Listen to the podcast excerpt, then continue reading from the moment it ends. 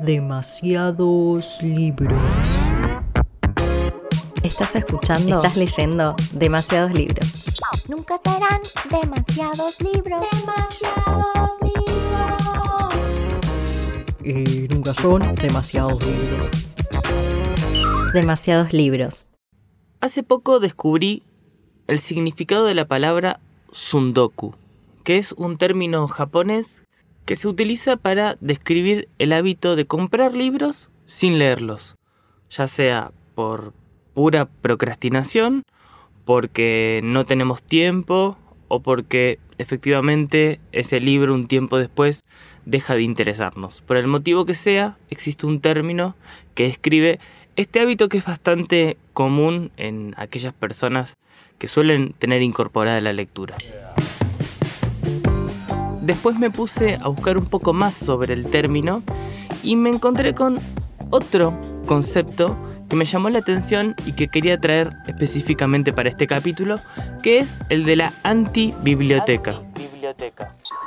Hay una nota que la pueden googlear construyendo una antibiblioteca, dos puntos, el poder de los libros no leídos, que profundiza sobre este concepto que es el siguiente. Una antibiblioteca es una colección de libros personales que uno va construyendo a partir de esos libros que se compran pero que no se leen.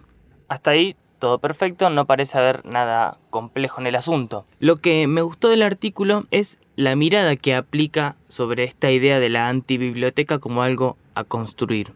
Porque dice que bajo la luz adecuada, bien mirada, esta biblioteca está mm, lejos de ser una molestia que se va generando por la procrastinación o nuestra falta de tiempo de leer libros, y es más bien un horizonte de todo aquel conocimiento potencial que vamos acumulando en nuestros espacios personales para leer en algún momento.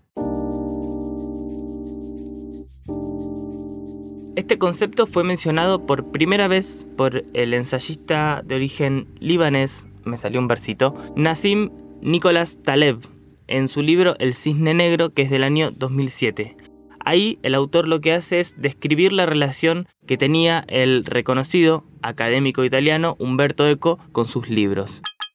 Vieron que para el día del libro es muy común ver en Facebook o en Twitter este video de Humberto Eco caminando por los pasillos de su casa con una cámara que lo persigue detrás y que toma en un plano abierto una biblioteca que debe tener, no sé, 3 metros de altura, hasta el techo aproximadamente. Bueno, dice Taleb que Eco tenía dos formas de reaccionar frente a los visitantes que llegaban a su casa a conocerlo a él y también a conocer esa biblioteca personal que se estima tenía algo así como 30.000 libros.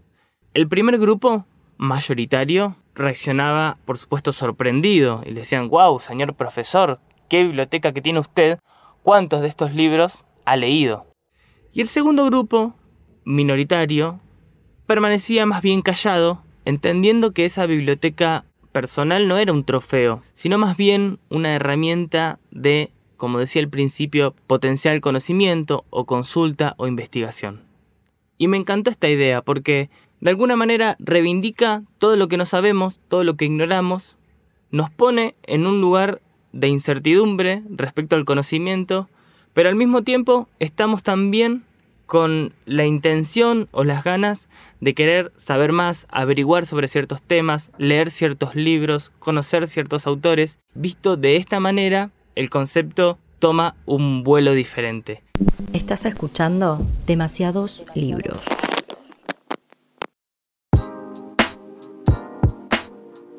El artículo que les estoy comentando hoy traía incorporada una serie de tips sobre cómo armar una antibiblioteca. Y ahora me siento como Dolina en La venganza será terrible, donde con Barton eh, suelen leer en la primera parte del programa algunos paso a paso de revista y los, los interpretan de manera paródica. Bueno, voy a tratar de que que no suene así, pero la verdad que me pareció bastante interesante porque tiene que ver con esto, ¿no? Con identificar y poder actuar sobre esas obsesiones lectoras que a veces tenemos. Número 1. Tomar notas de las referencias relevantes de lo que vas leyendo.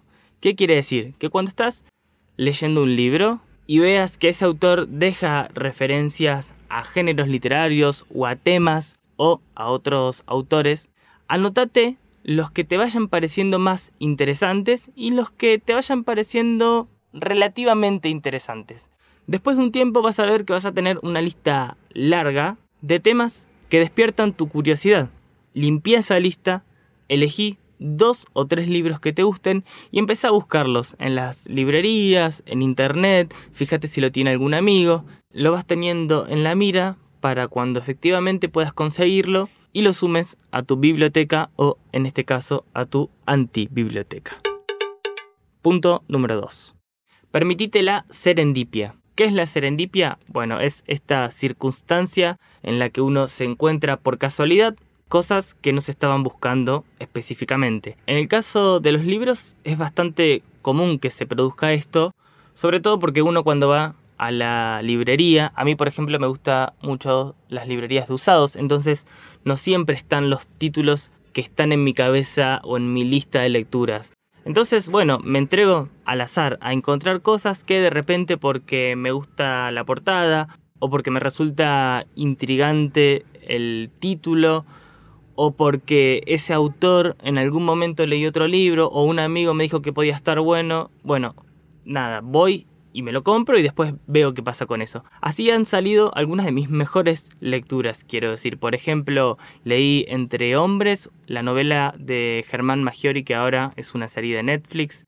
Así también leí Lengua Madre, una novela epistolar de María Teresa Andrueto, muy hermosa. Y la serendipia es muy práctica para fomentar la antibiblioteca, para acumular libros que quizás en algún momento nos van a interesar porque hubo algo de conexión en ese primer encuentro. Punto número 3. No esperes necesariamente que disminuya la proporción de libros no leídos respecto a los que ya leíste. Por supuesto, no existe una proporción perfecta entre libros leídos y no leídos. Primero porque cada persona manejará esa ansiedad de manera diferente, pero segundo porque mientras más libros vayas leyendo, y si retomamos el punto número uno, haces la tarea anotando listas de temas que te interesan, inevitablemente la lista potencial de libros no leídos que te interesen va a crecer. Esto me pareció buenísimo porque derriba esa culpa que está muy bien reflejada en ese meme donde hay una pareja de novios, una chica y un chico, que van caminando y pasa una chica por el frente y el chico mira a la chica y en el meme es yo, los libros que están esperando en mi mesa de luz y libros nuevos que me voy a comprar. Bueno, ese meme que es espectacular y muy certero, refleja esta cuestión de que, bueno, no, ¿por qué me voy a comprar más si tengo un montón de cosas para leer? Bueno, nada, cada libro y cada lectura tiene su momento, por algo ese libro te despertó interés y ganas de leerlo. Entonces, si podés, si el dinero no es un problema, cómpratelo igual. Y si el dinero es un problema, no hace falta comprarlo físicamente. Basta con agarrar y hacer una listita de papel y dejarla pegada en algún lado y tener presente que esos son temas o libros que despiertan tu interés y que pueden estar esperando ser tu próxima lectura. Antes de cerrar, le pregunté a José Haynes, que es un gran lector, un gran periodista y además un podcaster de la casa, ¿qué relación tiene él con los libros no leídos de su biblioteca? ¿Qué relación tengo con los libros no leídos de mi biblioteca? Me encanta la pregunta y en principio diría que una relación muy buena, no me da culpa para nada, eh, de hecho me da cierta tranquilidad saber que tengo disponibles esos libros en mi biblioteca para leer en algún momento pero no en un sentido del lector compulsivo, el coleccionista, no, no es un tipo de, lector que a mí me interese ser, pero quizás sea producto de haber trabajado mucho tiempo en el periodismo cultural, de saber que si te toca investigar un tema, escribir un informe, saber que tenés ese libro de esa temática en la biblioteca está buenísimo. Y por otro lado, yo siempre me acuerdo de algo que dijo Juan Forn cuando él contó que a partir de su problema de salud a principios de los 2000 se mudó a Villa Gesell a tener una vida mucho más tranquila. Él contó que una vez que se instaló allí en Gesell, armó su biblioteca y dijo, bueno, el momento de leer llegó, en el sentido de no tenía tiempo, me convencía a mí que no tenía tiempo porque tenía una vida mucho más agitada en Buenos Aires y ahora llegó el tiempo de leer todos esos libros que estaban relegados. Y siempre me pareció una idea muy romántica que nunca iba a llegar para el resto de las personas, pero sí llegó, al menos en mi caso, el año pasado, en marzo, cuando empieza la pandemia, yo había renunciado a mi trabajo y me di cuenta de que estaba encerrado, sin trabajo, y me dije, ok, este es el gran momento para empezar a leer todos esos libros que tenía, que tenía pendientes. Y fue una experiencia increíble. La verdad la pasé muy bien y la recomiendo. Yo estoy aprendiendo a construir mi antibiblioteca, que en realidad la tengo hecha desde hace un montón de tiempo, pero estoy aprendiendo a mirarla con otros ojos. Por ejemplo, tengo sin leer Don Quijote de la Mancha, que creo que lo empecé fuera de joda cuatro o cinco veces y nunca pasé de las 300 páginas. No porque no me guste, por otros motivos, porque quizás no era el momento para esa lectura, o porque es un libro gigante que es difícil de manipular. Nunca me reí tanto con un libro como con ese, y sin embargo no he podido avanzar, pero yo sé que en algún momento lo voy a leer. Y me pasa lo mismo con los cuentos completos de Poe. Es un tomo enorme, traducido por Cortázar, que está espectacular. Pero son un montón de cuentos y yo a Poe lo he leído con los cuentos sueltos de algunas antologías, nunca me senté a leer toda su obra, pero es algo que quiero hacer. Entonces ahí está esperándome en mi antibiblioteca, igual que algunos libros de Roland Barthes como fragmentos de un discurso amoroso, están ahí, están esperando y saben esos libros que en algún momento los voy a agarrar cuando sea el momento indicado. Si te quedaste hasta acá, te quiero agradecer muchísimo. Recordá que este proyecto tiene una cuenta de Instagram que está recién inaugurada, está dando sus primeros pasos. Es arroba demasiados.libros. Ahí me puedes seguir porque dejo las novedades de cada nuevo episodio. También puedes no hacerlo porque no es tu obligación y porque ya es hartante seguir cada vez más cuentas de Instagram pero sí te invito a que le pongas seguir a este podcast en Spotify, así cuando hay un nuevo capítulo te avisa en el home principal de la app. También podés estar pendiente a lo que pase en www.parquepodcast.com con nuevos capítulos de esta y otras series que tiene la plataforma de podcast de Córdoba. Y nada más, mi nombre es Guido Lautaro Padín, la magia en la edición la pone Paula Manini y los despido hasta el próximo capítulo. Nos vemos.